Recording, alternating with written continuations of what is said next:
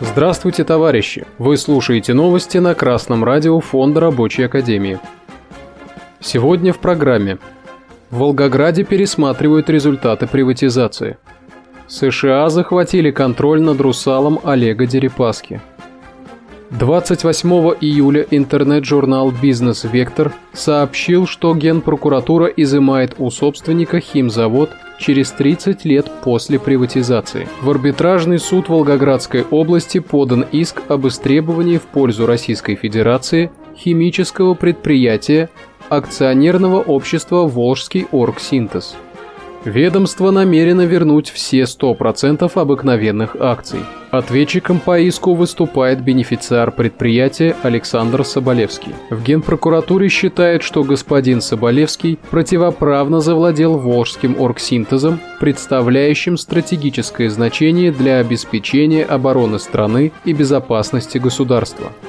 Российская Федерация, как собственник предприятия, его приватизацию не проводила и не передавала правомочия по владению его имуществом в Волгоградской области. Несмотря на это, региональный фонд государственного имущества с сентября 1993 года по 1996 год незаконно распределил принадлежащее государству имущество в виде ценных бумаг, передав их в пользу третьих лиц, в том числе резидентов иностранных государств.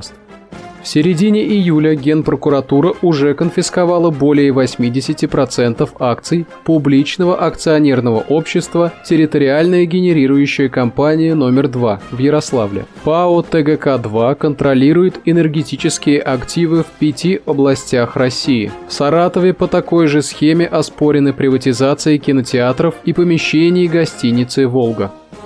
АО «Волжский оргсинтез» является одним из крупнейших в Европе производителей продукции органического синтеза. В 2006 году 25% акционерного капитала принадлежали Одиссео France SAS, Франция. Около 20% Welding GmbH Co, Германия. 15% российско-германскому АО Farminvestprom. Остальные акции распределены между физическими лицами и коллективом предприятий предприятия. В 2022 году выручка составила 15,5 миллиардов рублей. Чистая прибыль – почти 3 миллиарда рублей. Пересмотр итогов приватизации в интересах страны и рабочего класса. Будем надеяться, что Волжский оргсинтез и ПАО ТГК-2 лишь первые ласточки в процессе национализации промышленных предприятий в России – а если кому-то кажется, что это только в России наступает на права собственников, то это не так. Главный империалистический хищник планеты, США, захватывает контроль над производствами, когда это им выгодно.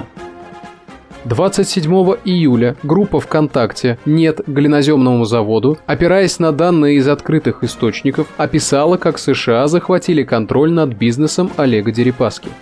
6 апреля 2018 года в составе всех активов Олега Дерипаски «Русал» был включен в список лиц и организаций, находящихся под санкциями США. Целью санкций было не закрытие предприятий, а ограничение деятельности Олега Дерипаски.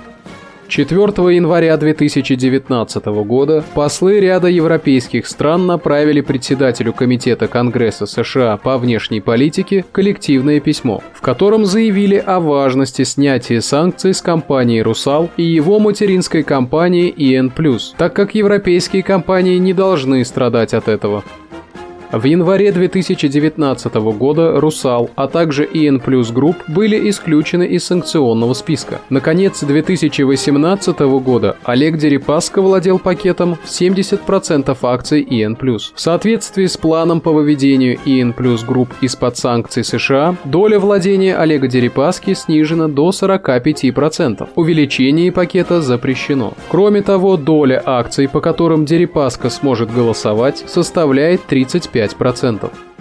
Новыми директорами стали Кристофер Бенкрофт Бернам, Карл Хьюз, Джоан Макнафтон, Николас Джордан и несколько россиян. Кристофер Бернам был когда-то заместителем генерального секретаря ООН и помощником государственного секретаря США. Николас Джордан свыше 30 лет работал в мировых банках Goldman Sachs и UBS Group. Новый совет директоров «Русала» должен выполнять все требования Министерства финансов США. В противном случае санкции могут снова ввести.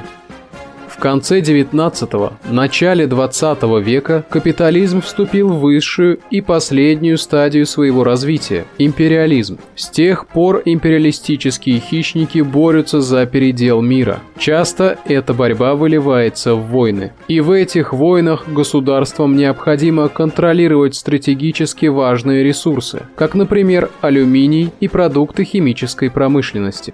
Поскольку США сейчас господствующий империалистический хищник, их влияние распространяется на весь капиталистический мир, а российскому государству надо сейчас взять под контроль стратегические активы хотя бы в своей стране. Национализация – лишь первый шаг на этом пути. Ведь национализация сейчас означает переход собственности в руки буржуазного государства. Большинство заводов в современной России были созданы трудом советских людей и должны снова принадлежать народу. В будущем государство снова станет пролетарским, и советское промышленное наследие вновь будет служить интересам всего общества. Для этого нужно, чтобы рабочие организовывались в профсоюзы и вступали в рабочую партию России. Новости читал Сергей Воробьев с коммунистическим приветом из города Пензы.